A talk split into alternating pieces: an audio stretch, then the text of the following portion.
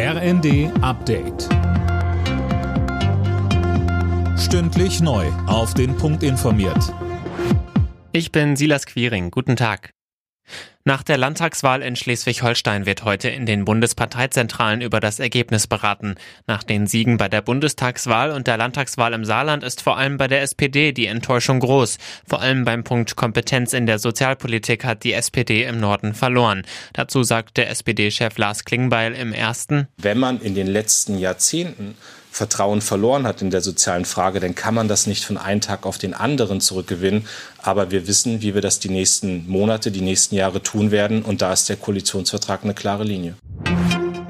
Bei seiner Rede zum Jahrestag des Sieges über Hitlerdeutschland hat Russlands Präsident Putin nicht die befürchtete Generalmobilmachung befohlen. Bei seiner Propagandashow auf dem Roten Platz in Moskau hat er den Angriff auf die Ukraine als Verteidigungsaktion bezeichnet. Außerdem hat Putin vor einem neuen Weltkrieg gewarnt. Es müsse alles getan werden, um zu verhindern, dass sich der Schrecken eines globalen Krieges wiederholt, sagt er.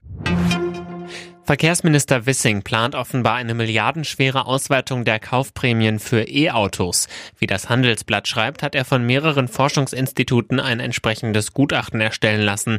Sönke Röhling, das dürfte viele potenzielle Autokäufer freuen. Ja, zumal die Lieferzeiten gerade extrem lang sind und man Gefahr läuft, tausende Euro zu verlieren, wenn das Auto erst im nächsten Jahr kommt. Denn dann soll die Förderung eigentlich sinken. Wenn Wissing sich dagegen durchsetzt, steigt die Förderung sogar auf bis zu 13.800 Euro.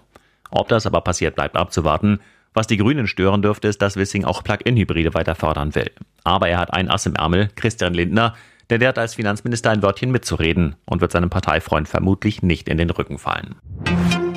Nach 70 Jahren wird der Deutsche Gewerkschaftsbund zum ersten Mal von einer Frau geführt. Die SPD-Bundestagsabgeordnete Jasmin Fahimi wurde zur neuen Vorsitzenden gewählt. Sie holte 93 Prozent der Stimmen. Alle Nachrichten auf rnd.de